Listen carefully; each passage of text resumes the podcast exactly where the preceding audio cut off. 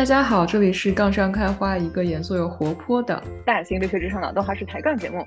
我是小歪，我是小杨。今天我们要讲一个拖更很久的话题，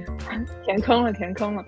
嗯，我我我我已经不记得这是不是大家要求的坑，但是我知道我们两个从开始想这个话题到现在已经很久了，还在群里面征集过，就是集思广益。对，但是因为好像每次都会想出来比这个更有意思一点的话题，所以也就然后录了一些其他的话题。然后今天可能暂时没有更好的 idea，所以就开始录这个。听起来好像这期很不 exciting 的样子，但其实我觉得看了咱俩写的这个提纲，我觉得还可以呢。呃，可能是因为我们就是因为。之前就有这个想法，所以我们两个都已经想了很多次，然后每想一次，他可能就变得呃不那么一个赛艇一点点，但是可能对第一次听这个话题的朋友来说，应该还是有点意思的。那咱们要不然不卖关子，咱们今天要说什么话题呢？哦，我们要说在生活中用到的工作技能。对，我觉得这个其实，这个我首先说啊，我们俩讨论到的这个工作技能，可能就跟我们自己的行业会比较的相关。嗯，以及可能集思广益的一些呢，但是因为我们的很多听众也是在我们这个行业里边，嗯，从事比较相关的这呃工作嘛，然后所以我其实可以想象很多很有趣的其他工作，他们的工作技能跟我们完全就不一样，嗯，所以他们能用这个这个范围也跟我们今天会讨论到东西也挺不一样的，所以所以咱们今天讨论的，你你比较好奇什么样的工作技能它在生活中的应用？我刚才听你说了之后，我就觉得，嗯，感觉应该有很多很多工作有。更有用的技能，就是真的跟，比如说生活衣食住行息息相关，或者是跟一些其他的真的有用的东西。像我们怎么说呢？好像没有什么真实的用途啊，就是在生活中只能用来想一想，然后算一算，没有什么真的能够帮助到生活的某一个地方。哦，那天我们聊到了，就是哦，有个朋友在学开飞机，然后他就说到，他们年轻的时候，这些教练都是飞行员。然后他们退休了之后，就会用他们年这一辈子积累下来的飞行经验来，呃，做教练，然后来做考官。就是，然后我就想说，人家这个 技能真的是一辈子的积累都有用。然后我就开始想，说我这工作一辈子，然后我学到这一大堆数据技能，到最后可以干啥？想的是不能干啥，退休了，估计都过时了，也没有人要用这些。然后就想想，觉得很很寂寞。可能我们的这些硬技能啊，就就就如果把这种 coding 的能力和这个数据分析能力，把它也当做硬技能的话，这个可能它的技术的迭代的确真的是很快。嗯，可能它在生活中的很多方面，它不是很有这个生搬硬套的可行性。它可能不像其他我们更能想象，比如说你是一个医护人员，然后那你可能就会有更多的健康的知识以及急救的知识。那那这，那你在遇到情况的时候，的确是可以有更大的胜造七级浮屠的这样的呃一些一些施展。然后，但是可能我们自己的在工作中，毕竟打工了嘛，打工完了以后，其实后来发现对我们自己也是有一定的磨砺的啊。不管你打了一个什么样的工，然后最后可能都是能够学到一些硬的、软的各种各样的思维模式上面的一些一些变化。不然，咱们也就不铺垫太多，咱们就直接开始聊吧。好呀，好呀，那不如我们先说一下这个跟工作也不算硬技能吧，就是跟这个每天比较落地的、十分细节的工作有关的技能。好啊，是这个我就不得不说，你看刚才虽然我提到了这个医护人员，然后我就可以分享一个小故事，然后就是就是我妈妈，我我妈妈是个医生嘛，然后最近有一次啊坐飞机的时候，好像在那个飞机上有人呃突然有生病了。嗯，然后所以当时就广播在找有没有医护人员在飞机上，然后我妈妈好像似乎就举了个手。这个事情我我不在跟她不在一个飞机上，然后但是但是他就嗯有当时有帮到这个乘客，当然应该可能也不是特别特别危急的情况哈。然后所以后来我觉得，哎，我说这个好像就是作为医护人员，那这个的确是他非常厉害的一一项技能。然后首先在此表扬他一下，嗯嗯，但是从另外一个方面，嗯，那那如果说。对于这种办公软件的使用，那那他们是是是需要寻求我们的帮助的。啊，我我还在想说，另外一方面有什么巨大的这个 drawback，说办公软件方面，然后我就觉得我们的技能特棒，就是强行给我们自己提高，是吧？但但他们的工作里面有，他们有一方面是需要用这些东西。嗯，我觉得还我觉得还挺有趣的，就可能可能从另外一个方面来讲，对这个我们的医护人员的综合技能要求越来越高了吧？就是可能你不仅是你的医疗技术，然后还有很多其他的行政方面的工作，你也需要用到很多现在，嗯，就是我们这个行业也会用到的一些算是软件吧。但是你想一下，好像这这方面就是 ChatGPT 可以帮大家的，但是在飞机上救人这件事情不是 ChatGPT 可以帮大家的。啊，没错没错，我觉我觉得是这样的。但是你看，我这不是想说强行给我自己找补一点，然后因，嗯，因为因为有时候有时候我妈会，嗯，就是他们的工作中会有一些行政方面的工作，就是我就感受到他们工作中其实是会用到现在其实非常流行用各种各样的办公软件，因为可能跟十几年前比，他们那时候病历全都是纸质版的，然后但现在全都是电子病历，嗯，然后以及现在可能会有更多的一些。呃，就还有排班，他们以前的排班可能也是那种，就是手写排班，然后，然后现在的各种各样的排班，还有你报名去参加各种各样的培训，然后全都是用的这个，呃，办公软件，嗯，然后还有还会经常需要用到 PPT 去做这个课件，然后去给去给大家讲，还有分析一些一些案例，然后所以我觉得就是大家都是在与时俱进，然后所以有的时候呢，我妈会，嗯，寻求我的帮助，就是说你帮我看一下这个 PPT，像这个时候我都。主观上非常的不愿意，因为他的 PPT 都血淋淋的，然后我就嗯，我就觉得这个 对，但是偶尔到这种时刻，我会感觉，哎，好像我在工作中学的一点点小东西，对他来说还能有那么一点微小的帮助。嗯，我觉得做 PPT 不是一个小小东西，是很大的一门技能，就是不是每每个人都可以做，但不是每个人都可以做得好的。这个嘛，这个我觉得可能把 PPT 做得好，绝大多数的使用还是在工作中。不过最近是偶尔感觉到，有时候做 PPT 呢，你在 party 的时候，哎，做一个游 戏背景，在对在在这个在你的电视上放一放，哎，还挺挺能活跃气氛的。对我不得不说起来，就是表扬一下 M 姐的，就游戏 PPT 做的超级好。之前有一次在我们家开趴，惊艳所有人，而且是大家意犹未尽，就是属于游戏玩完，然后有有朋友表示我还要，我要继续，然后简直是惊艳众人。如果大家没有试过的话，我觉得在 party 上玩一些可以用 PPT 做出来的游戏，其实也挺好玩的。而且最近好像我们之前在群里面发过，有一个就是专门讲 PPT 的游戏，然后这个我也是挺惊呆的，就是好像说。就有点像网上随便拿了一个 random deck of slides，就是一个随机的一个 PPT，然后大家每人一张，在不看的情况下开始如何把它讲成一个很好的 presentation。我当时听到觉得，嗯，这一定是那个咨询公司的人搞出来的游戏。但是好，好像网上看一看还玩的人挺多，而且大家都表示很有意思。然后我就很难想象这个，但是同时又觉得，嗯，有点好奇，不知道什么时候才有机会玩一下。要不然我们安排一个 哪一天感受一下？可以，我觉得这个要，这个一定要跟一群特定的人一起玩。就是你想一下，我们前前公司 C 公司的同事们应该就玩的很开心。但是好像有一些公司，就如果他不是这么注重这个，可能就会觉得很奇怪。我惊呆了，感觉这些人真的好卷。夸完 PPT，夸完 PPT，我觉得还要再夸一下 Excel。我觉得 Excel 就真的还蛮好用的。我我首先要说，我已经告别 Excel 很久了，因为公司不提供 Excel，全全都是那个 Google Sheets。Google Sheets 是，那无所谓，它是好像内核是一个东西。我基本上也就是用它记个账啊，然后排个行程啊，或者是把它当一个那种记事本。对，就在工作中，我用 Excel 其实用的最多的是把它当白板用，就是跟大家远程协作的时候。因为我觉得，其实其他的那些，你要真拿一个白板的 app，然后如果你是用打字儿的，你不是用 iPad 在上面写写画画的话，其实有点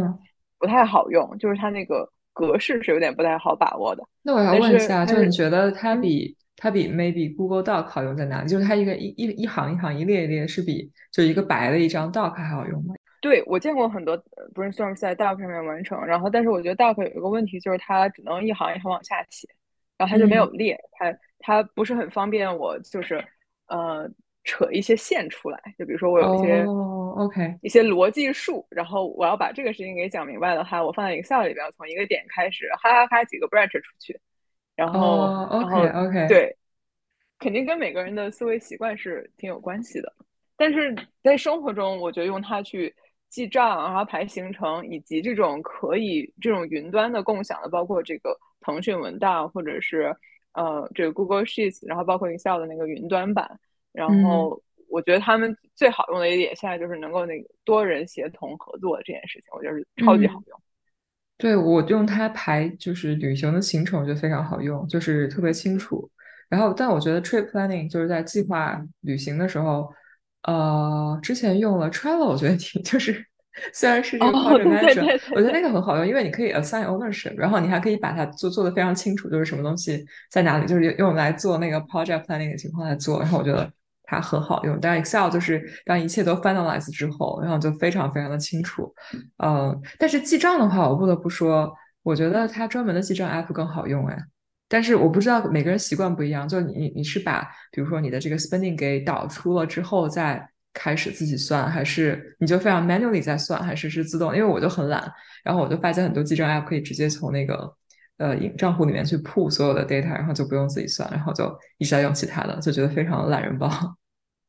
对，我觉得两种都有。就我觉得像你说的这种专门的记账 app 呢，大家会有。呃，不同的不同程度的一些顾虑哈，然后比如第一种就是认为不想把 data 全都 share 给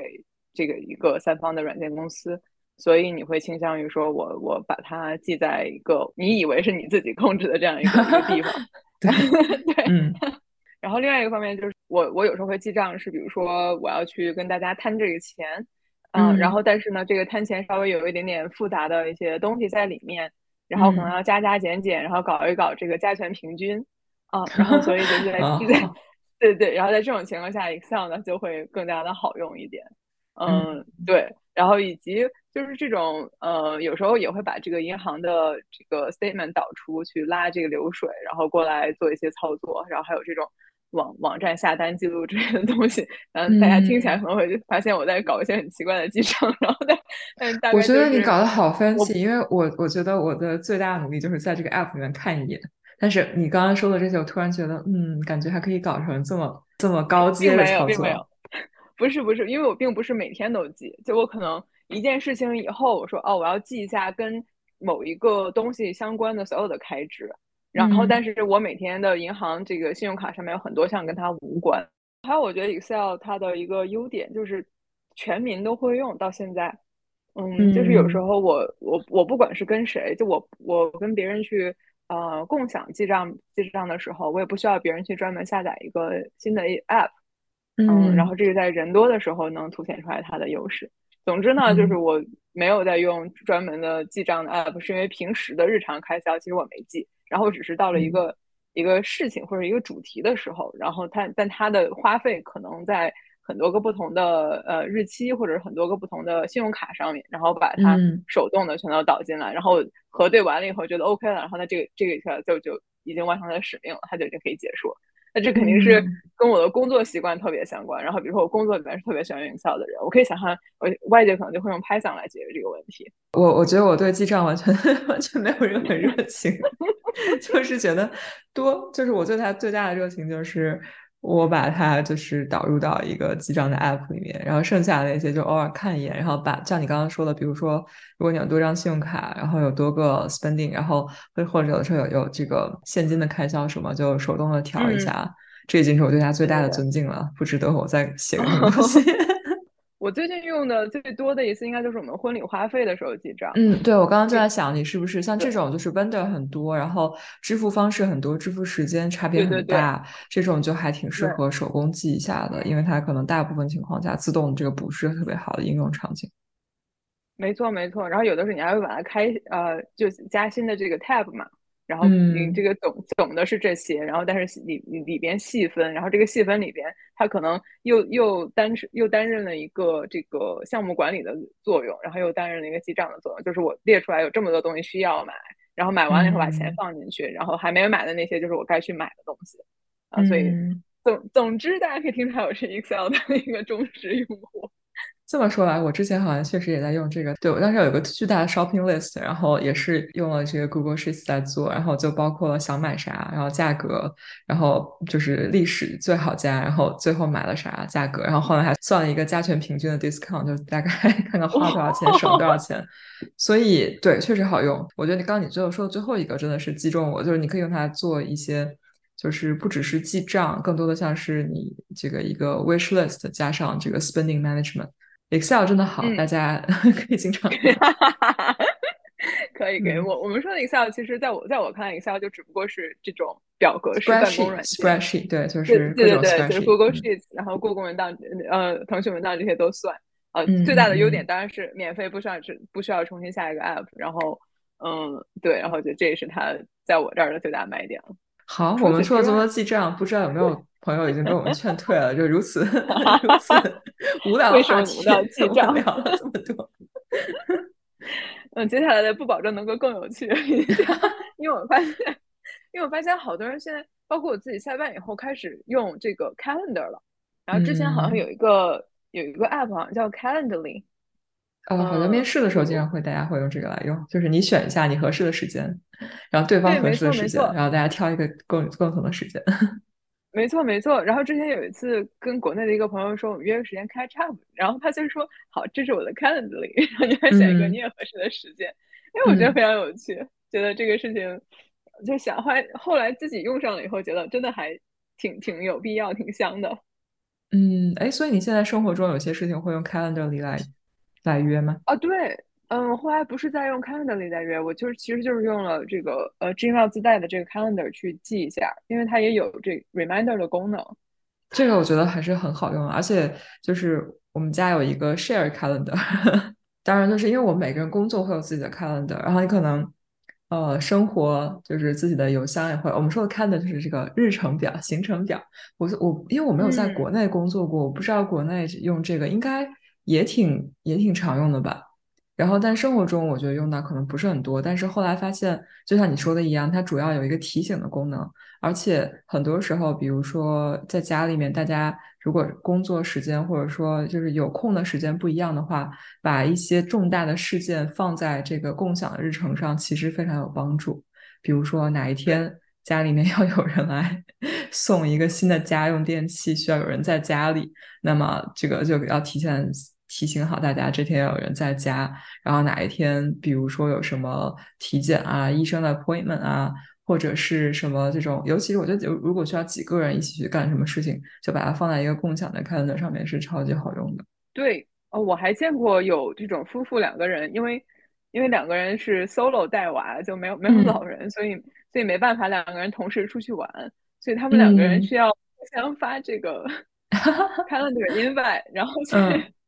提醒对方的，这个时候是你要带娃哦。对对对对对对。然后，还有另外一个功能，就是你要就类似于先到先得吧，可能。哦，挺好挺好。哦，interesting。我觉得这个 我也觉得这应该挺香的。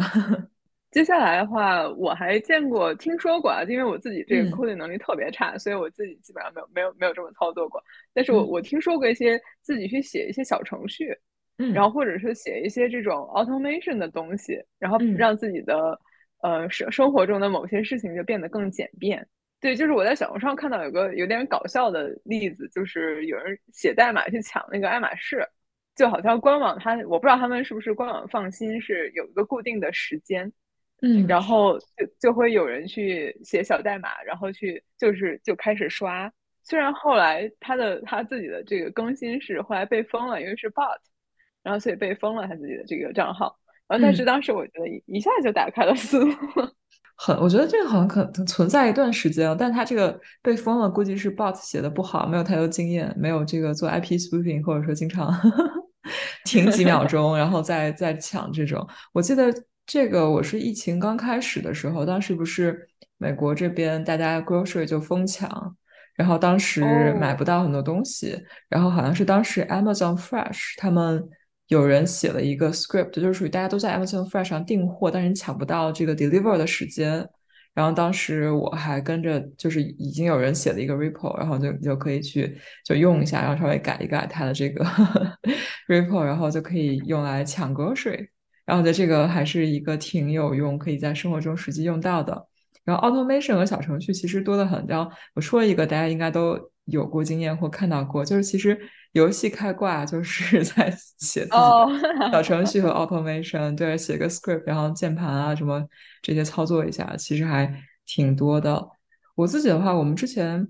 我们 Podcast 刚做起来的时候，它的一些这个播放数据什么，我们放在 Anchor 上，然后 Anchor 是有这个 API 可以靠的。然后国内的话，喜马拉雅其实也是有接口可以直接拿到数据，所以当时还写了一个 automation，可以自动去连 API，然后铺下来这个不同的时，比如说多少个 download，多少个什么，持续一段时间，然后还有后来就再也没有热情了。所以我觉得还是 一些有直接效果、有直接应用的 automation 比较有意思。非常佩服 Y 姐的动手能力。我们的国内的这个 host 的 server 还是 Y 姐亲自搭的。很懒，但是，然后而且经常听大家说啊，又不 work 了。然后，但是 就是为了省钱，自己随便写点东西。嗯，那还有一个软件，我觉得最近这几年流行起来，然后之后我觉得还是很很香的，就是这个 Zoom 或者是腾讯会议这种多人可以视频会议的这些这些软件，就是可以可以用它搞这种线上同学聚会。这是我目前发现的一个我比较使愿意使用的方法。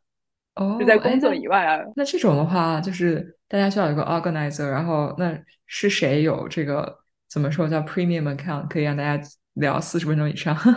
哦，之前是有同学还在呃大学，然后现在现在也有有些做教职的，然后所以他们就会有这个账户，嗯，然后以及腾讯会议之前好像有一段时间，不知道是不是疫情期间，是不是也搞过什么促销之类的。所以有段时间，它好像也是免费的时间还蛮长的。因为我们现在用，所以我们只能录录四十分钟，感觉非常的 每次要开两个会，然后把它怼起来。就就是想说，这个线上同学聚会其实是有一点略尴尬的，因为它就跟所有的 Zoom 会议都有一样的一个的的同样的 bug，然后就是就是这个气氛，它还是不如所有人在同一个房间里边有这个气氛。不过后来发现，你见面组一个酒局更尴尬，所以我觉得。也没有做过什么。那我要问一个问题，是不是因为你不喝酒啊？对啊，我觉得不喝酒是一个方面，不喝酒是一个方面。我觉得就是有一些，比如说你很久没有见过的朋友啊，然后就大家现在的生活状态已经差别非常大，然后就是就是很多人在一起的时候，就是会有一些冷场和尴尬的东西在里边。然后再加上你可能就是这个这个桌上的艺人如果不够多的话。对，但是是首先大家都爱人，都愿意出来聚会，这件事情就已经非常的 amazing 了。然后，对，然后但是人如果不够多，那这个场子就不是特别的呃热络的那种。然后，而且我们聚会可能就是以吃为主，嗯，所所以这个气氛可能跟那些搞得更花哨的，然后比如说可以唱 K 的呀，或者说去做一些其他的呃这个团建小活动的这些，可能就气氛也不一样。嗯，我刚刚还在想说，你是不是因为不喝酒，所以就是搞气氛会觉得有点就清醒的参加一些聚会？我觉得是可能会有点 尴尬，但是可能大家稍微喝一喝就会好一丢丢。我之前还在想，就很多时候同学聚会都已经不是同学聚会，因为你们可能都像你说的一样不熟。然后这种时候，就是不是应该把索性当做一个是认识新朋友的机会？然后你跟就跟陌生人去 network 一样，就聊啊，你最近在干什么呀？哦，你之前喜欢干什么？这种可能反而不会那么尴尬。我不知道，呃，因因为我是一个爱人，可能已经就选择性忽略了很多这种 机会。呃，我觉得可能肯定还是见面的这个气氛是更好的嘛。然后，但是如果如果大家就是分散在世界各地，然后其实你能够联系上一次，就已经算是挺不错的事情了。对，然后 Zoom 也能够承担一个，它就承担一个开始的作用。然后之后，你如果两个人觉得哎非常有共同话题，然后那你可以继续去微信上小会单聊嘛。嗯嗯嗯嗯，对，我就刚想说，Zoom 可能它不是取代了线下的这些，它可能是给一些线下并办不起来的东西一个 线上存在的可能性。我觉得这个还挺好的。没错没错。嗯，那歪姐还知道其他什么小软件，然后给大家生活中带来一些小便利的吗？我觉得 Apple Watch 还是很香的，但是好像跟工作和软件都没有什么关系。哦，它办公吗？它办公也有用。因为我觉得它最好用的就是找手机功能和 timer 功能，这两个我觉得我每天要用一万次。然后 timer 的话，工作上可以有用，就比如说你要定一个，就是你要你要做什么 task，要多长时间，然后或者是你要设一个 reminder，啊等等，这些都是还挺，因为它可以不出声音，在手机上在手上只是震一震提醒你。还有就是在工作上，呃，一天的时候可以，你可以定那个 reminder，就是在什么时候需要站起来活动一下，然后什么时候需要干点什么事情这样的。我觉得它虽然很小，然后有的时候我也会忽略它，但是 还是有一些用途的。在我这儿，这个 Apple Watch，呃，对工作最大的一个帮助就是有时候会把手机扔到一边，嗯，然后人可能去，就比如说在居家办公啊，然后我去我去做饭了，然后手机两个都不在手边，然后但这个时候如果来了一个 Slack message，然后那我的手表上是会有显示的。对，我觉得这个也是挺方便的。但但这个好像是让我们的生活变得更能打工 一点。但是还好，我觉得有这个选择，至少因为就有的时候我也是，比如吃饭的时候看到一条 message，然后我可以选择看一眼，发现它不重要，可以等到吃完饭以后再回，就不用说担心。OK，我十个小时都要在电脑边上，然后生怕错过什么东西。那还有什么好用的东西？我有点想不起来，要不然我们就这样。感觉办公 小软件很多，其实到最后都是 productivity，对吧？也没有说 specifically 叫办公软件。就很多时候，如果你把生活中一些事情当做是工作中的一些方式来处理，可能它就可以用得到。嗯，没错没错。那接下来我就要问一下 Y 姐了，就是你觉得我们？的专业知识就是工作上的这些专业知识啊，不是不是以前上学的时候这些专业知识。嗯嗯嗯，能有在生活中的哪些方面有帮助到你？我觉得还是有的，就是在算钱方面，或者说我们之前从事的都是就是 financial services 嘛，然后说的呃更加直白一点，像我的队友经常会跟我开玩笑说你们就是放贷款的，那就 OK，那其实就是本质很多事情的本质嘛。呃，我觉得这个其实。确实会让你算的想的更清楚一些，然后在一些情况下可以做一下这样的计算，可以帮自己和别人省一些钱，或者说帮你得到就是算的更清楚一点，就是你会有更多的信息来做一些决定。我觉得这个感觉其实还挺好的。没错，没错。嗯，我觉得之前咱们算是这个呃跟汽车相关的呃金融服务嘛，然后所以。这个我就记得，我当时是入职前买的车，嗯，因为没有车没办法去上班。然后等我入职了以后，然后就大家就是聊到了，就了解到了，嗯，车行北北美这边车行它的赚钱模式以及它的毛利率和净利净利率以后，然后我就有一种拍大腿，我要是现在回去买这个车，我能再省两千块钱。对，我觉得这个其实是我觉得在上一份工作里面很有用的一个技能，就是像你说的一样，可能跟国内卖车我不知道是不是一样。对，就北美这边的 dealer，他们主要赚钱其实是通过贷款加卖这个服务，就是你的售后的这些所有的服务和维修来赚钱的。但卖车这件事情其实是不赚钱，甚至还赔钱的。所以这样子的话，知道了这个，你就知道，OK，那你很多时候可能。如果你跟他说我会从这边贷款，然后我买这个，呃，这个服务可能会拿到一个更好的价格，然后在你之后可以马上就把这贷款还掉，或者是 refinance，然后把这个，而且你买的这些，比如说 warranty 啊，然后 gap insurance 这些这些所谓的服务，也是三十天之内可以退的，然后就有很多很多这种，你可能我我如果我不在这份工作，我一定不会知道，而且我都不知道。如何拿到这样的价格？就这个里面水还挺深的。然后所有的这个其实真的会有一些好处。然后而且，嗯，就比如说利率是怎么算的呀？然后你大概哪些东西会影响你的信用分数，影响你的利率的计算？还有就包括这个买车买房，这个很多人其实都不知道复利是怎么算的，或者说。APR 是多少？APR 代表的是什么？然后，那你最后的要还的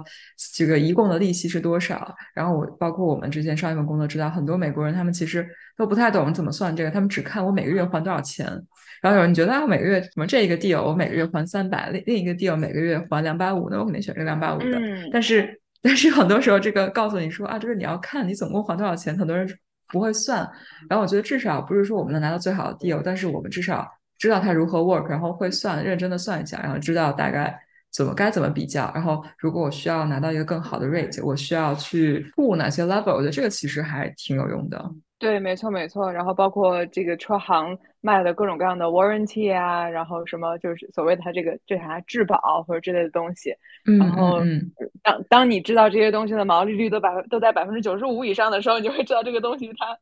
买与不买其实没有什么没有什么差别，对不对？然后对，感觉这个还还挺还挺有意思的，对。而且包括我觉得还有一个挺有用的是，我们之前做的话，我们还会对二手车有一个估价，对吧？那这个可能在你买车的时候会有一个 指导性意义，就如果你觉得这个车以后会卖掉，那你可能会就除了自己的个人的喜好之外，也可以考虑一下这个情况。对啊，虽然我们在这儿啰嗦了很多啊，然后这个但有点像是那种行业内幕似的，就是大家从事的行业可能都会有这种所谓的行业内幕的东西。嗯，然后但是我觉得实际上来说也是的确很难让所有人都能够深耕，然后就是挖到每个行业的行业内幕去去去去赚到或者说薅到每一笔羊毛，所以我觉得最后嗯买车嘛，然后综合起来讲就是强行拉回来的话，跟大家总结一下的话，就是如果我们能够给今天的听众一些。这个买车方面的北美买车和贷款方面的小建议的话，那就是就是建议大家要去了解一下，如果买二手车的话，哈，了解一下这个车它的现在的价值啊，这个这些都是公开的信息，你可以在这个 KBB 之类的网站上面可以查得到啊。然后以及嗯，你在考虑贷款的时候，不要只看你的这个月供啊，这个月供的里边含的东西可能会很多。然后比如说你是贷几年的，三年、五年、七年的。啊，然后呢，你的月供肯定是有差别的，然后但是，嗯，与此同时，你的利率也是非常有差别的。哎呀，感觉这个这个话题非常复杂。大家如果我我很我很难想大家对这个有兴趣啊，就是，但是其实里面细节非常多。大家买车的时候可能会对自己喜欢什么样的车，然后它大概多少钱，我们做一些 research。但剩下就是 dealer 那边发生的事情，大家可能都不太会认真的考虑，或者说，就除了讲价之外，还有很多东西它可以再变的。然后这个，如果大家以后买车有兴趣，可以再研究一下。嗯，没错。然后那我就再再提名一个，就是因为这个从事了跟金融相关的工作，然后我觉得有一个有个很有趣的事情，就是突然之间你就在长辈，然后还有亲戚那边，然后就还有朋友那边都会认为是你是有了一定的专业知识的，虽然可能跟你八竿子打不着，然后但大家也不知道你是干什么的，对不对？然后。嗯，然后但是就是你你你好像你的观点这个时候突然间就有了一定的呃可信度，然后然后那那在我这边的话呢，就是虽然是未雨绸缪，然后但是我有时候就会经常给大家讲，跟我给我家里人讲这个防诈骗，然后因为我觉得防诈 骗这个意识要趁早培养。嗯，确实，嗯，就是比如说比较简单的有这种类似呃庞氏骗局的那种，然后让你去投个资，然后说这个。回报多好多好，然后这样那样的，然后包括电视节目里面有好多在在科普这个防诈骗技巧，我觉得国家真的非常的努力，就是可能是网上看来的段子，因为根本不是我们生活中碰到的，不是不是我们工作中碰到的。然后但是我就会跟他们说，就是哎是这个我们行业里边的，然后啊突然间 你就有了一定的话语权，就跟就跟你能能上这个能从小孩这一桌挪到大人这一桌了一样的感觉，厉害了。这个还挺有趣的，就是你可以利用自己的一些这个身份，或者在长长辈眼里的人设来 来夹带私货。虽然这个私货是为大家好。对 对对对对，我也觉得总结非常的精辟。然后那生活中真正用用到的一些专业知识的，我觉得机会不多。然后但其中有一次印象比较深刻的是，呃，我就是用在淘宝购物的时候，然后我会看它那个运费险的金额，然后来拔草。这个事情应该是。好几年前的时候，然后当时有一次我要买一个衣服，那个衣服看起来就很正常，然后看起来就是很很很好看，嗯，然后我就当时应该是这个运费险刚起来没几年的时候吧，然后当时还大面积的普遍还是会送运费险的，所以我当时结账的时候发现这家店没有送运费险，然后我就去问这个店家，我说，哎，你们家要不要送一个运费险？然后他说我们没有没有送运费险。然后我说，那我自己买这个运费险好像特别贵，因为它是好像八块多，然后你可以买一个运费险，最后赔十块，就是如果你你你退的话就赔十块。嗯。然后我说，那我自己买这个费用也太贵了，你们店家要不要送一个？然后然后那个客服就说说，呃，我们这边就他们那边没有送，然后说如果我自己买这个价格太贵的话，然后可能是我的最近的退货行为是不是有点多？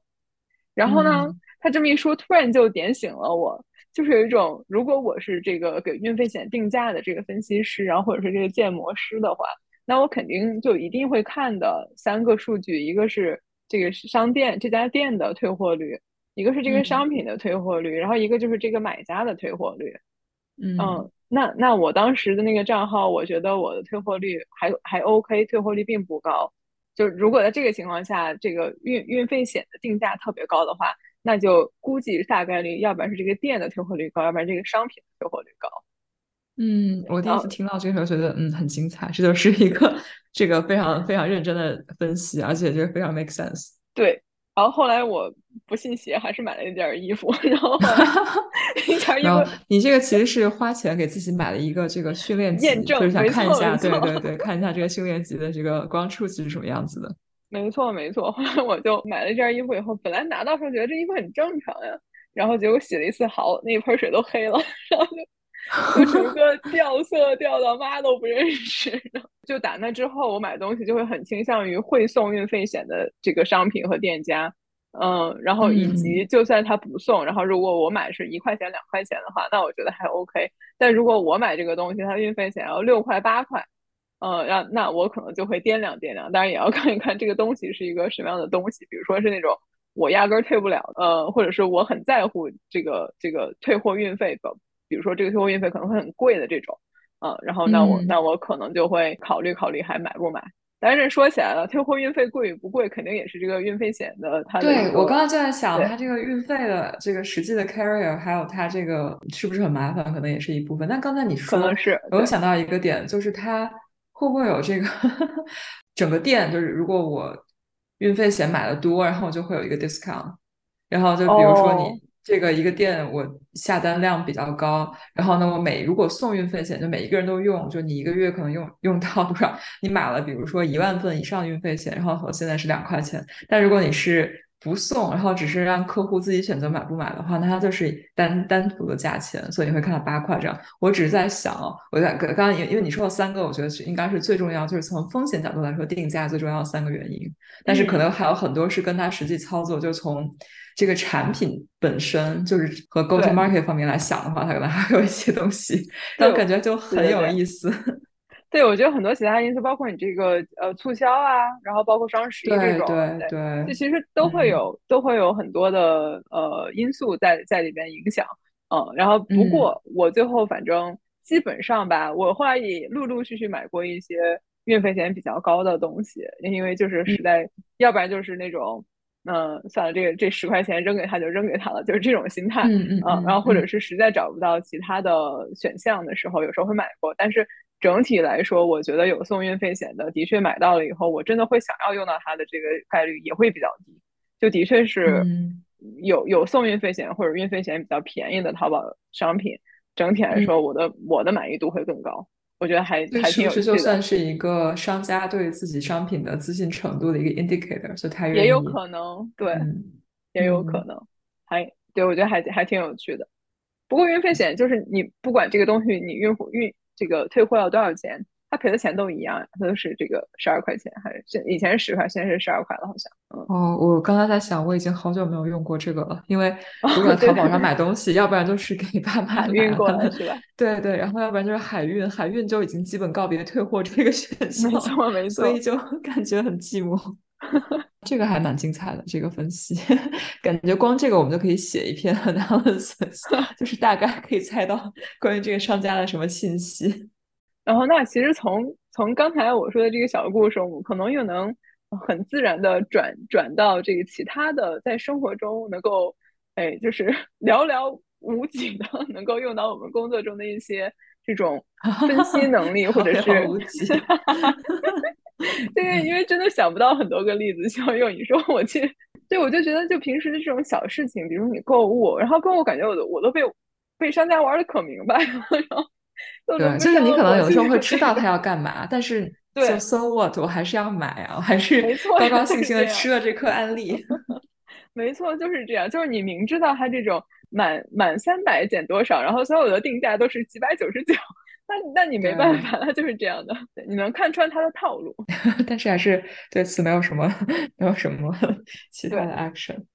那那不如 Y 姐再分享一些其他的？你觉得你在工作就是在生活中能够用到你的这种 analytical thinking 啊，或者是这种建模的技能的一些地方？analytical thinking，我之前有一个例子，就是我们还是刚开始 run podcast 的时候，我们曾经有一些 hypothesis，然后我们就想 test 一下，就是比如说我们曾经一度认为我们什么时候来来来 publish 一集 podcast 会对这个听众的下载量和欢受欢迎程度有一些影响，所以我们当时就做了一些实验，就是我们会在不同的时间，就比如说一周的不同的周中还是周末，或者是早上还是晚上 来决决定什么时候来发布一期节目。当然，这个其实不是很严谨，因为我们每次推送的节目也不一样，就是这个话题本身可能也不一定真的是能够做一个很好的比较，但是我们还是。做了这个实验，然后以及再根据数据来进行分析。我记得当时我们的结论好像是，呃，在 day of week，就是周中还是周末，好像周中一般这个数据会比周末好一些。然后，但我们当时记得一点就是，北京时间的早上，也就是美国这边的晚上或者下午的时候推，好像数据会 稍微好一些。不知道大家是不是都是通勤的时候听，早上。还有点精力能够听这个，然后我下晚上下班，要不然太累，要不然就是出去浪，可能就没有什么 再听的想法了。对，然后这是一个非常不严谨的 experimentation。我们之前好像还对一些其他的东西有过一些想法，就是都是有一些呃假设，然后我们进行一些假设验证，当然是非常不严谨的。然后还有一个我自己觉得还挺有意思的事情，就我有的时候会做，就是我们都会收到很多很多就是商家发来的就是广告邮件啊。然后我其实印象最深刻的就是 Uber Eats 都在上，他们就经常会给我发很多有很多邮件，就类似于啊，我们又有这个促销活动，有那个促销活动。后来，因为我自己也做很多，就是在促销啊，还有就是市场营销的邮件，然后以及这个呃 marketing 这方面，呃，还有包括这个 email campaign 方面优化，之前做过，所以有的时候就会用自己的工作职业病去分析一下，他给我发这个是为什么，然后以及这是不是一个最好的 offer，以及我要如何来 game the algorithm。后来我发现。就有的时候真的会这样，就是比如说 Uber Eats，我基本上不太会点开它的邮件，但我也从来不会 unsub，呃，然后我只会在他发给我特别厉害的，呃，比如说百分之五十 off，或者是什么这个满三十减二十那种，就是优惠度特别大的时候，我才会点开这个邮件，点开之后就看一下，然后很快的去用，呃，然后。他如果发给我那种不是特别力度很大的优惠，我根本就不会点开。而且我平时就是他不给我发的话，我平时都不会打开那个 app。然后我就是想。把我在这个 algorithm 的眼中，就是训练成我是一个非常非常 price sensitive 的客户，并且我只会在你发给我特别好的 promotion offer 之后，才会打开你的 app 来用。然后我想作为一个这样子的 profile，然后所以就以后不要发给我那种就是很小的优惠，我不会被小的优惠来来呃影响，并且我平时也不是一个 organically 自己就会点很多 Uber Eats 的人。所以如果你想让我下单，如果你想要收获我的生意，就请尽量的给我发很大。折扣的优惠的 coupon 和 promotion 吧。我一开始会对这个有一点点的 skeptical，因为我收到确实会收到比较多的这样的，因为他们现在这些所有的 offer 都是 personalized offer，然后不 transferable，然后每一个人收到的东西都不太一样。然后我有一次跟朋友聊，他然后他告诉我，他真的没有收到过一些就是我收到过那么大折扣的啊，对 这个促销。然后我就觉得还挺有意思的。同理，你可以。也来训练你的 recommendation algorithm。我没有抖音和 TikTok，但是我有时候会刷小红书，然后小红书的推荐账推荐 算法真的是很厉害。但有的时候我就不想要去看关于某一些就过多的信息，或者有时候我觉得他推荐给我东西有一些可能伤害到我的感情或者侵犯到我的隐私，总之不是很开心。然后现在就会给他 feedback。就是这个我不感兴趣，然后之前会觉得啊，那我不感兴趣就，刷过去好了。然后但是其实你想，我们的所有的数据都会被用来来 train 这个 algorithm，那你也可以反向来 train 它，对吧？就是我只给他我觉得我想让他知道的数据，然后这样子可以把这个就什么反训练你的模型。但是我不知道这个行为是不是在这些大数据 和这个 AI 的眼中就是螳臂挡车，因为你就这么几个数据点，可能。就是还是不在大数据的诚实下面，我做的这些小小动作可能不是很有用，但是我觉得还是会有一定一点点小作用啊。哦，我觉得是有用的呀，因为我你不用说你那个朋友，我就经常感叹为什么外界总有羊毛，然后每次外界他看到这个，他看到他这个 app 里面的羊毛的时候，都会过来我们群里面给大家报一下，然后我就很高兴过去点开，发现什么都没有。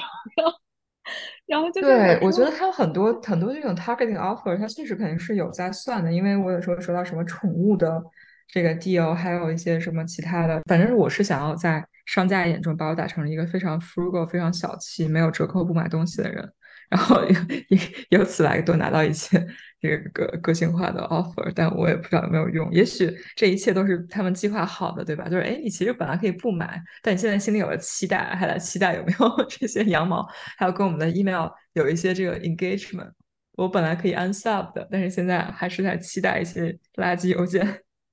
哎，我觉得这个事情就非常的有趣，就是 somehow 有一点 nerdy，然后但是觉得很可爱。其实我我不不定要再抱怨一下，我已经想要 unsub Uber 一次无数次了，因为它就是邮件实在是太多了。但是有的时候觉得说啊，我偶尔偶尔想吃一下的时候，还是想要一个比较好的 deal。但是 anyway，有哪哪怕有一天可能就真的没有耐心，直接 unsub 了。嗯，那我觉得 Uber Eats 这个团队还是目前这个大数据还是相当成功的留住了你的，对，还是被看穿了。我觉得商家的套路永远是比消费者更多的。没错，我觉得大数据这件事情，我现在对它真的是又爱又恨，就感觉，哦，就感觉，就就比如说你在淘宝上，然后不同人你搜同一个关键词，搜出来东西都不一样，然后我就觉得这个事情就很烦。嗯，就是 因为我搜这个东西，而且它。它那个算法更新实在太快了，你每次刷一下，然后的时候它就已经更新了一次，然后然后就给我推荐的东西越来越同质化，然后我觉得这个事情就就对，然后因为我去淘宝上就是想看各种各样的不同的选择，结果我刚点开了一个，然后你就给我推荐了一百个跟它长得很像的，我觉得这个事情就真的是非常的非常的烦了，就是大数据在我这儿的一个一个很不好的地方。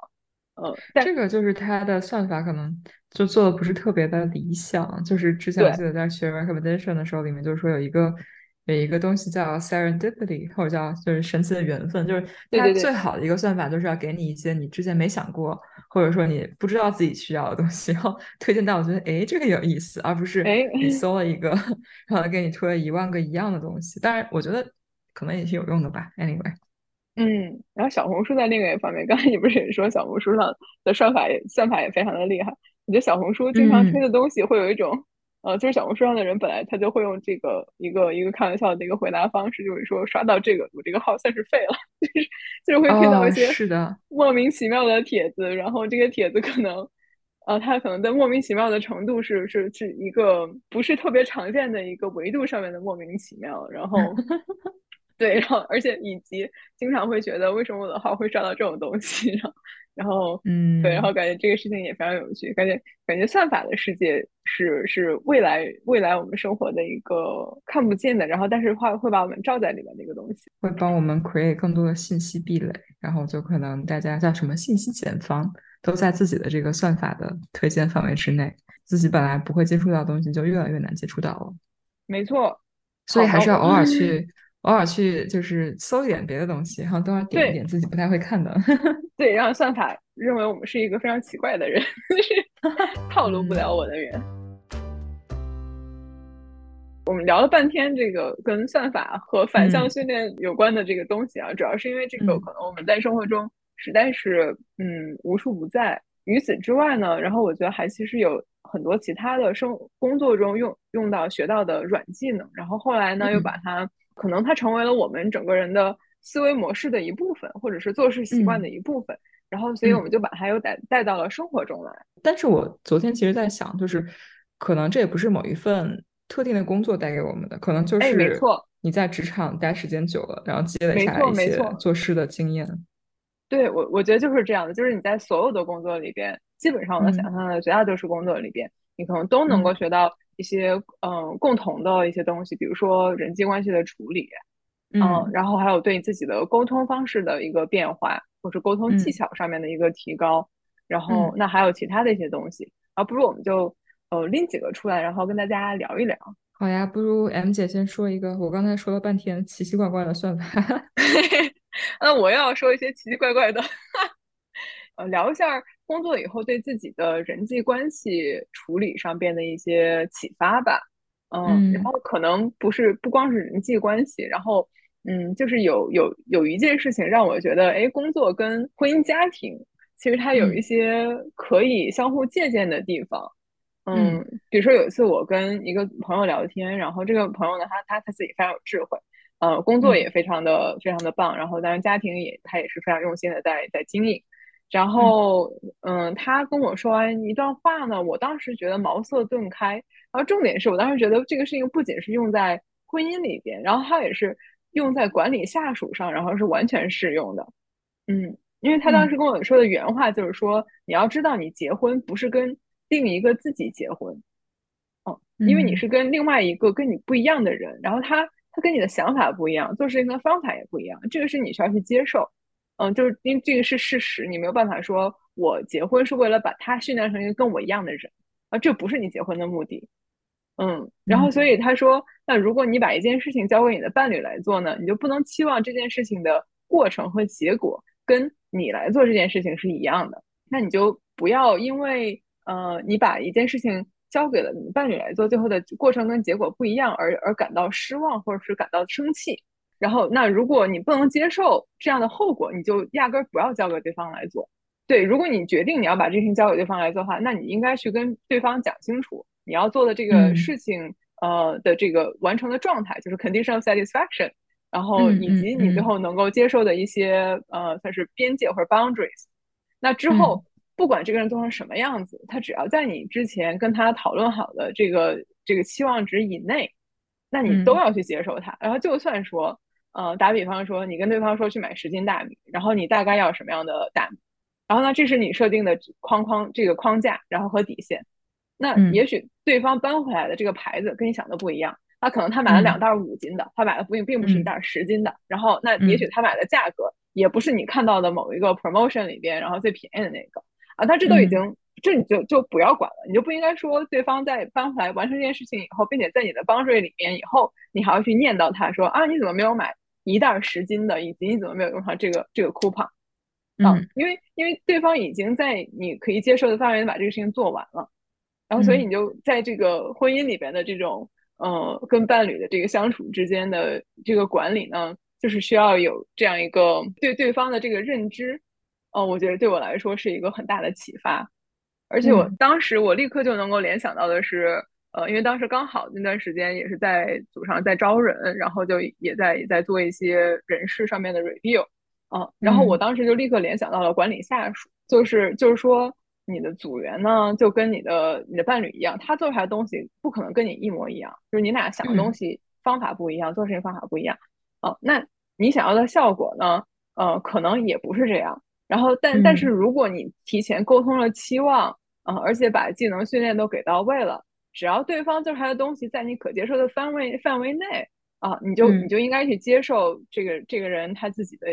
增加的这些独特的东西，因为并不是说你你的东西就一定是最对的和最完美的啊，而且你也不可能所有的事情都替他去把把它给做了，你也不是招了一个人过来让他来克隆你的想法，然后来执行执行你所有的思路的，然后你也不是。让他去给你做一个出版，然后你你你用他一个半成品，然后你把它加工成你自己特别满意的，跟你自己做出来一模一样的这样一个成品，啊，这都不是你去招一个组员所想要的一个结果。然后那所以你在这个呃 people management 上面，那你就要有这样一个摆对心态的一个过程。然后就当时我跟这个朋友聊完以后，我当时觉得你好智慧，我觉得我现在都跟你来聊天。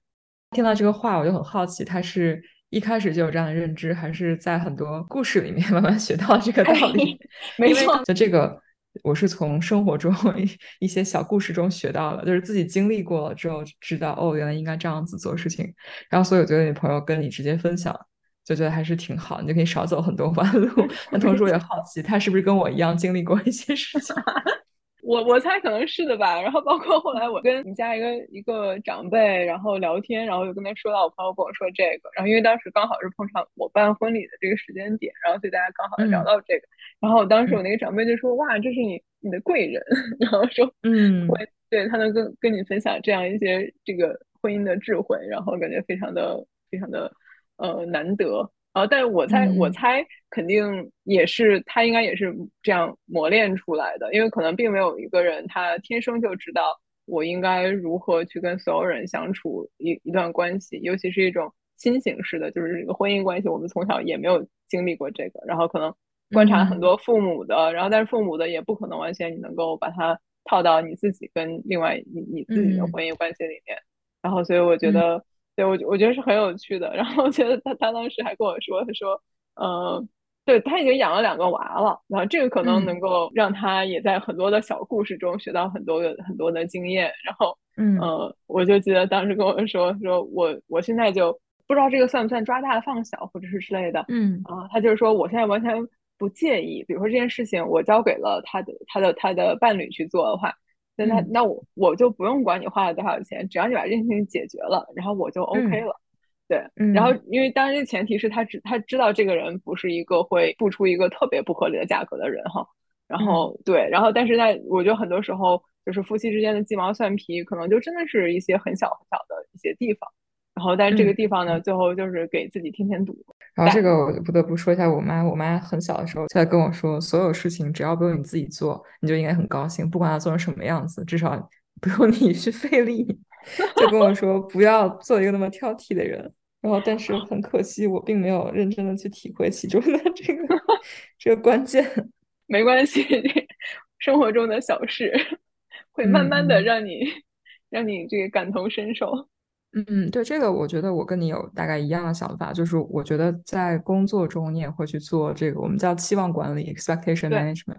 然后在生活中其实也应该这样子，就是而且我觉得不只是对伴侣、对长辈也要，就是你的家人、你身边最。最亲密的人，因为你肯定会在他们有很深的感情，然后感情深了之后，你很多时候可能就会对这段关系的处理，就是包括距离啊，还有一些期望上面，都不会像普通人或朋友啊或者同事那样是一个非常理性的状态。就你可能会对他有更多的更多的要求，你对他有就是比如说做事情，你希望他做的跟你就是你你都跟我关系这么好，你更应该知道我喜欢什么样子，对吧？一个普通人不懂我，我可能不会这么不开心，但是你。跟我在一起这么久，你还是不懂，我可能会加倍的不高兴。但是如果用这个 工作中这 expectation management 的话，你不可能在不告诉对方呃一些细则、一些这个做事情的方法，交代清很多 context 的情况下，要求对方就是能够懂你，就好像你老板给你派了一个活，然后什么都不说，让你体察圣意，然后如果你没有体察对，就开始就是翻脸，然后就就说这做的不对一样。我觉得这样在对比了一下，其实还是挺挺一样的，而且。就是在对于长辈的一些期望管理上，比如说你什么时候结婚啊，什么时候生孩子呀？我觉得这个也是需要你认真的去管理这个 期望的。然后呢，很多时候这个就是没有必要那么认真去进行一个讨论，也是可以，就是像工作上一样，你不会在一些什么事情上都跟对方在工作场景下去。认真的辩解，就是我们叫 choose your battle，对吧？那可能在跟家人的处理情况上也有这样的情况。然后刚才你说的这个更像是一个放权的过程。我觉得在跟跟就是伴侣啊、跟朋友、跟亲人相处的时候，也有的时候也会要放权。就是你既然都 delegate 了，你就要相信他，然后就是而且就是要就是在追求一个什么样的结果，要事先说明好。我觉得这些其实都是你如果想一下你在工作上会如何。做这件事情，或者说你在一个同事关系中，在一个上下级关系中会如何来做这件事情？然后很多时候，对于在生活中跟 亲人如何来管理这段关系，其实也挺有启发的。没错，我觉得我简直是一针见血，不知道是不是被被工作鞭策，就是被社会毒打的多了。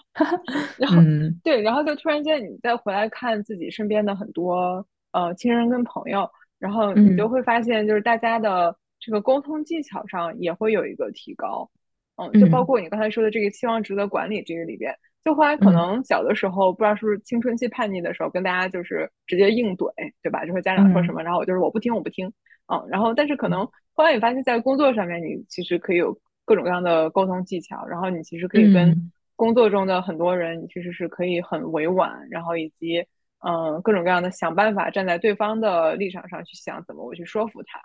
然后，那有的时候呢，他可能会对自己整个人的沟通风格是有一个潜移默化的，然后可能你最后就会变成一个，哎，更能够从对方出发的这样一个方式啊，然后你更更能够理解不同人的沟沟通偏好，然后以及能够理解如何去打动对方，然后呢，这个这个可能是技能的提高吧，啊，当然也有一些人可能工作着工作着，他变得这个是不是爹味儿越来越重了，然后这可能是一个 负面例子。嗯 Interesting，我觉得大家都是要被社会毒打的。然后有的时候看到那些，嗯，就还是很少年，或者说很有冲劲，怎么说那种。然后有的时候会有点羡慕，就觉得说你还是一个就是没有被生活 毒打过的小朋友。但同时又觉得，嗯，以后你可能还是有一些苦日子要 过，也没有那么苦了，也没有那么苦。啊，对啊，anyway，我觉得苦日子是我自己说的啊，就是有的时候你会看到一些人觉得，嗯，就生活还没有给你上足够多的课，有的时候我觉得甚至我有点想给你上一课，但是我觉得你的生活中应该还有其他人比我更想给你上课，那就先算了吧。对，但是我觉得我有这样的心态，也就是说我我老了，就年轻的时候就觉得说你们都说些啥，根本不想听，但是现在就是 OK，要接受事实。嗯，然后我我还有一个，就刚才其实 M 就有说过，就是要。抓大放小，这个我非常同意。我觉得在生活中，就是我们在工作中，有时候会听别人说 “eighty twenty”，对吧？就是你用百分之二十的时间来把握百分之八十的主要矛盾，剩下的百分之二十发挥发你额外的百分之八十时间，这部分也许不需要。然后我觉得生活中很多事情，可能有一些事情你是没有办法 eighty twenty 的，你可能要花百分之百的力量和耐心去做，但是有一些事情。我觉得，尤其是在就已经把这个事情下放的时候，可以就 A D 团体一下，就是你想要抓住主要矛盾。就比如说，我今天要解决一个什么事情，然后，然后他可以帮我解决这个事情，我就不要让各个方面都力求完美了。然后我自己感觉就是，你就只有这一个人，然后呢，你的伴侣或你的家人也就只是一个人，大家的。时间、大家的能力、精力、金钱都是有限的，你就不能按照自己的要求去让大家做所有的事情，然后让生活中所有的事情都顺心顺意。然后在这个方面，我觉得如果你能够找出一些次要矛盾，就找到什么对你来说是最不重要的，因为。我们工作中有 stakeholder，但在生活中，我们每个人都是自己的 stakeholder。你非常知道你想要什么，然后你你你是最清楚什么东西让你高兴，让你不高兴，然后哪些东西是你在乎到不在乎，有一个这个排序。那在这个情况下，呢你很多做时候做事情的时候，当你的精力、时间、啊金钱有限的时候，你肯定要关注那个排序最高的那些事情。然后呢，如果说跟伴侣和家人一起生活的话呢，大家都是在一起聊一聊，把这个全都搞清楚了，那 OK，那知道这些人的做事习惯是什么，我自己做事习惯是什么。那在大家一起去做一些事情的时候，就会根据谁来参与，然后呢，大概大家都要追求一个什么样的目标，然后我们来制定一个计划，然后这个就大概率会比我想要什么，然后我要让这个事情力求完美，你肯定是可以达到的，但是你可能会花费。就是一倍、两倍、三倍的一个精力和资源去来做好，然后我就觉得生活中可能很多时候不需要这么累，嗯，就是给自己偶尔放个假，把这个剩下的百分之二十给扔掉，也不会是特别差的结果。嗯，我姐说的真是太好了，就是我就想到今天看到一个段子，叫做“工作生活平衡”，然后说工作生活就没有平衡，你就应该生活，就不应该工作。我觉得说的很好。因为之前我们听到就是工作生活没有没有没有平衡，就是选择你要选这个还是选那个。然后今天这个段子帮你选好了，所以你不敢选工作。没错没错，但是但是我觉得在在这个工作以后的这个人的成熟的一方面，可能就是像歪姐说的，你可你会接受现实，就是嗯，你开始你开始意识到每个人的能力和你每个人的呃容量都是很有限的。最后你就会发现，为了自己过得更舒适一点，然后在工作中适当摸鱼，AT 团体，在生活中也适当摸鱼，AT。可能你的生活中，你的工作就是这个团体，或者 工作有一半在这个团体里面，然后就有的时候可以把它放一放。啊，太逗了！就我们刚才其实聊了半天，都是聊了这个在工作以后，然后对不管是对自己身边的生活中的人事关系啊，然后还有生活中的一些呃沟通方式啦，然后做事情的轻重缓急啦，然后都有了一些新的认识。嗯嗯，最后就是还想说，我觉得可能工作以后呢，自己这个心态还有另外一个方面的成熟，可能就是对自己的家人、对自己的朋友有了更多的感恩之心。嗯嗯，是有了更多的理解，就是因为你就理解到，就是父母也都是打工人，然后他们也不是超人。嗯，然后那，可能有以前很多的嗯你不能理解的地方，然后现在突然间就是感同身受了。嗯，然后以及可能父母呢。还有长辈呢，现在就可以把你当做一个大人了，然后那你获得了更多的平等沟通的机会。嗯，我觉得这个事情，嗯，也是一个很很很有趣的一个算是长大的过程吧。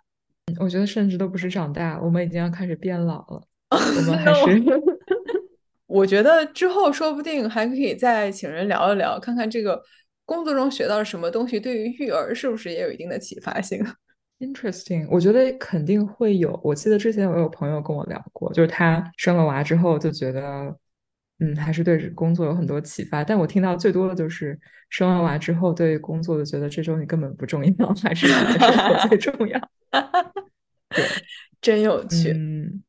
还挺有意思的。不过我刚才有一个非常神奇的想法，就是在你说了育儿对工作有什么想法之后，我不禁开始思考一个问题，就是你的孩子。是你的 project 还是你的 direct report？我无法 想清楚这件事情，就是这可能会会出现的。我我后来想一想，嗯，好像都不是。就但如果你要硬选的话，我觉得可能是一个 direct report，就是他是他自己，他有他自己做事的方式。我只能